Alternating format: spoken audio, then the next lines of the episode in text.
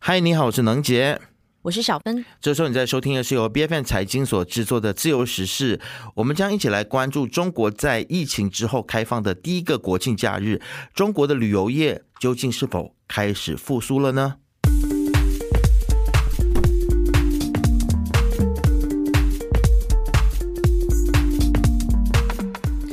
国庆作为每一年的最后一个长假，也是除了寒暑假之外呢最长的一个中国假期哦。那历年来呢，都成为了不少人远途出行的热门之选，探亲流啦、旅游流的这个需求交织叠加。而今年的中国国庆呢，也非常的热闹，非常特别哦。根据中国国务院发布的关于二零二三年假日安排通知显示呢，由于中秋和国庆相连啊，所以这个中秋国庆的假期合并成为一个。超级黄金周，那假期呢就从九月二十九号一直延展到十月六号。那中国游客呢也有了长达八天的长假，使得很多人呢更有更多的这个机会可以来出行。那各种长线游呢也被提前安排起来。这是中国从二零一九年疫情爆发之后呢，到去年年底彻底开放之后的第一个国庆长假，加上比往年多了一天的中秋佳节，这个中国从中央到民间都希望国内旅游市场可以随着这一波的旅游旺季逐渐复苏。我们来看一些数据哦，就是根据中国文化和旅游部的这个预估的数据，就显示说，今年中国的双年假呢。国内的旅游人数将会达到八点九六亿人次啊！哇，想想这个数字真的是天文数字。那它是同比增长了百分之八十六，而旅游收入呢，有机会来到人民币七千八百二十五亿元，同比增长是百分之一百三十八。那么各大旅游景点呢，已经迎来了大批的游客，包括了甘肃的张掖风景区，还有北京的八达岭长城，还有陕西的玉阳古城，上。海外滩、南京夫子庙等等呢，哇，其实到处都是人满为患的。那这一波强劲的这个势头，在中国国内的这个旅游平台上面呢，其实也获得了证实哦。根据中国的旅游平台去哪儿的数据就显示说，在中国国庆期间，酒店的预订量呢，比二零一九年同比是增加了五倍。那机票的预订量呢，也增加了百分之二十，高达两千一百万。新疆、西藏等等地区呢，也成为了非常。受大家欢迎的地方。那么，此外呢，想要参加外国旅游团的人数也翻倍啊，其实也是翻了四倍，显示出中国人对于境外旅游是多么的渴望。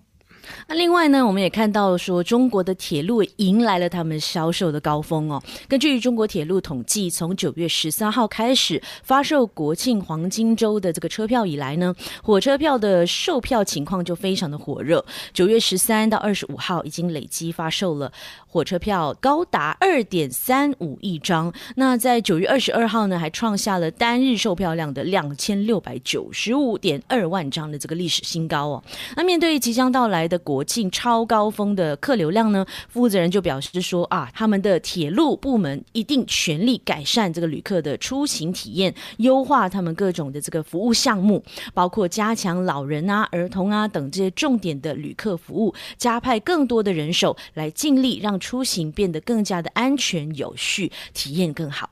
那么今年其实这个国庆长假除了遇到了中秋之外呢，其实也碰上了。杭州的亚运盛世，那跨越了整个国庆的黄金周啊，所以让历来备受游客青睐的这个杭州呢，迎来了更多的游客，掀起了一股全民体育旅游的热潮。那么根据杭州市广电旅游局的最新数据呢，假期前的三天呢，杭州市总共接待旅客有四百七十点四五万人次。那么其实杭州就以看亚运由杭州为一个主题，那中秋国庆期间又推出了一百。百条亚运旅游线路又发放了百万份的亚运文旅大礼包啊！那么这个亚运优惠政策和文旅消费券来鼓励消费，刺激当地的经济发展。那游客可以在观赛之余呢，顺便来探索城市的文化街区，还有品味当地的美食，也感受杭州这个城市的魅力。那随着这个新冠疫情结束了，今年的中国国庆出境游也达到了高峰哦。今年八月的时候呢，中国文化还有旅游部就发布了第三批恢复出境旅游的国家名单。那现在我们看到已经扩展到了一百三十八个国家了。那有些国家为了恢复当地的这个旅游业呢，他们也采取了一系列吸引中国游客的措施，包括韩国文化体育观光部呢就发布了关于吸引中国游客的方案。那当中呢，就加大了韩国游的推广力度，免除到韩国的这个电子签证的费用，来简化他们的购物退税流程等等哦，争取在二零二三年的下半年呢，吸引到韩国来旅游的一百五十万中国游客。那中韩关系，我们知道，在之前呢，也因为这个萨德导弹系统嘛，这个议题呢，这一度变得非常的紧张。那之前的这个禁韩令，也让这个韩国的旅游业保。饱受重创哦，很多中国人呢就拒绝到韩国去旅游，再加上韩国济州岛啊，那再加上这个韩国的济州岛啊，频频出现了宰客的事件啊，他们的酒店啊、餐饮还有租车服务的服务项目的价格呢也跟着暴涨哦，那游客量呢也跟着骤减，那这个韩国的旅游业呢因此就痛失了大批的中国旅行团哦，而且不只是在疫情的那三年，而是长达六年半之久哦，可以看得出来呢。韩国对大手笔的这个中国游客重返韩国是有多么的期待？那么，其实同样期待中国游客的，也包括了很多的东南亚国家，包括我们自己马来西亚也是这样子啊。那么从年初开始呢，在东南亚旅行被绑架的这一个传闻就甚嚣尘上。五月初的时候呢，印尼巴厘岛发生了中国情侣遭遇到杀害。尽管这个印尼的警方给出是男方谋杀女方之后自杀的这个调查的结论，但是呢，还是没有办法改变当地旅游市场的惨淡，因为大家可能对当地的治安都失去信心了。那今年上半年呢，东南亚的中国游客只恢复到疫情前的一些零头而已。那我们也知道，最近不是上映了《孤注一掷》，还有之前也有《消失的他》等等这一类东南亚犯罪题材的电影，就成为东南亚旅游。的劝退指南。那境外自由行的服务品牌懒猫旅行创始人就指出说呢，东南亚的治安的状况呢，是中国的消费者是否要前往旅游的一个非常重要的考量。那公司每天都接到很多的咨询电话，说东南亚究竟是不是真的安全呢？尽管没有任何的实力，但是消费者呢，还是没有办法完全的放下心中的顾虑的。嗯，那作为这个东南亚旅游的代表性国家呢，泰国今年五月的时候就推出了严格的电子签证规定哦，这呢也阻挡了这个中国游客回归的脚步。除了安全因素，签证办理的时间长，航班又少，目的地的这个酒店还有交通费又过高哦，还有这个中文导游的缺乏，也是让这个东南亚旅游呢咨询量多、成交量少的原因。那你要知道哦，在新冠疫情爆发之前呢，中国是泰国最最大的游客来源国，每一年呢接待的中国游客就超过一千万次。那而二零二三年截至七月份呢，我们看到中国游客只是恢复到疫情前的百分之三十而已。那就在这个泰国的新首相塞塔上任之后呢，为了要重整这个泰国的旅游业，招揽更多的中国游客回游呢，他就宣布从九月二十五号开始，对中国免除了签证。而且为期五个月，其中呢就包括了中秋、十一黄金周，还有明年的新年假期。那么其实呢，在八月十号的时候呢，中国就发布了第三批恢复出境团旅游业务的国家名单啊。那么从携程还有美团的这个搜索量来看呢，截至八月十七号，日本一周之内的这个搜索量就超过了泰国跟新加坡，成为中国人出国旅游的首选哦。但是根据一份调研显示呢，有大约百分之四十的受访者，他们就表示说，由于核污染水排海的事件呢，很多人都在考。考虑要很多人都在考虑要取消去日本的行程啊。那此外呢，也有将近百分之七十的受访者就表示说呢，这件事情也降低了他们想要去日本旅行的意愿。那但是比较有趣的一点就是，我们看到日本最大的航空公司，也就是全日空航空，它的总裁织田浩二就表示说，没有任何的迹象显示说中国的游客因此而减少啊。从九月二十七号星期六到九月三十号这几天的航班，其实都已经爆满了。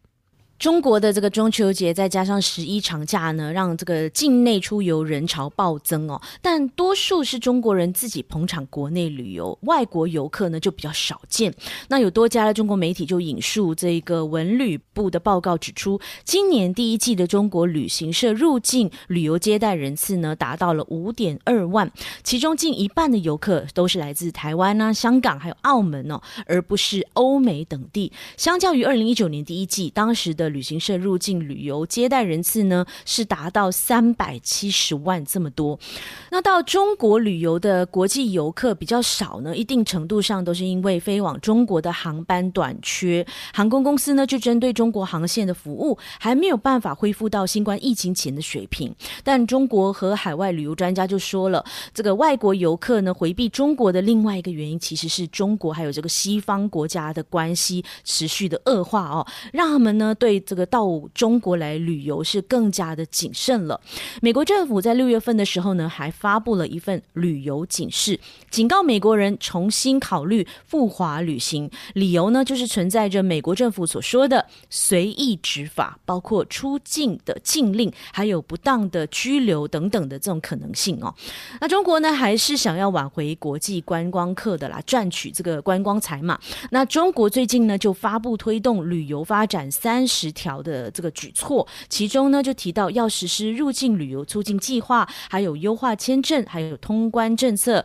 恢复，以及增加免签恢复和增加国际航班等等，很努力哦。对，其实我跟小芬也都蛮想要再回去中国旅行，但是心中总是会有一些这样子或那样子的顾虑哦。毕竟我们是在媒体行业啊，那之前也有听过很多的媒体从业人员，甚至是商人到中国呢都被拘捕的这样子的新闻，那也会让外国人觉得蛮担心的。总而言之，面对国庆长假，中国从交通运输方面到活动策划，都似乎做了很多的准备。中国各地的旅游业在疫情结束之后呢，也迅速的回暖，对于全球旅游市场来说呢，这一次的国庆长假也对其他国家的旅游业的复苏带来一些正面的效应。那中国已经逐步的开放了对于游客出境国家的限制，而且与越来越多的国家达成了互惠的旅游协议。这对各国旅游业来说呢，是一次很重要的机会，一定程度上呢，会帮助各国来摆脱疫情带来的困境。然而，中国自己本身也意识到外国观光客的重要。性所以努力的想要让国际观光客回流到中国，但是如果中国一天不排除大家对于入境的疑虑的话呢，恐怕也不是那么容易让大家可以放心的去中国旅行。中国的观光业发展也是中国国情转变的一个重要的指标，很值得我们继续的去关注下去。那不知道你有什么样的想法呢？都欢迎在下方留言来跟我们分享。自由时事是 B F M 财经制作的节目，你可以在财经的官网。C a i j i n dot my b f m dot my，或者是最新版本的 B F M app，还有各大的播客平台来收听我们的节目。自由时事，自由的聊时事，让你做出正确决策。